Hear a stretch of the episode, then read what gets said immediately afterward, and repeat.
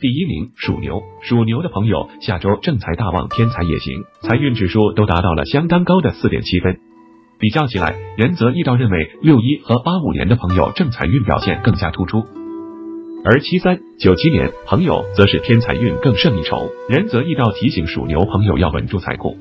千万不要左手进钱，右手就出去了。另外，特别是不能冲动投资、合伙，否则容易吃亏上当。属牛今年本命年要请锦囊化解哦。第二名属鼠，鼠的朋友下周正财不错，偏财惊喜，财运指数达到了四点六分，不仅仅正财运势不错，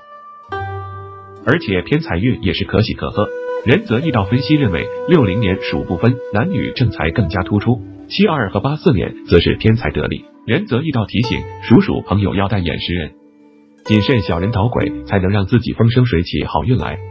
第三名属兔，属兔的朋友在下周正财大旺，偏财不错，财运指数也高达四点六分，排名第三。属兔的朋友从具体年份来看，仁泽易道认为六三年兔正财会更好些，而七五年和八七年不分男女，则是偏财运来的更好些。仁泽易道提醒属兔的朋友要稳住自己，还要进行相应的房子风水布局，请屋宅开运神来保佑自己。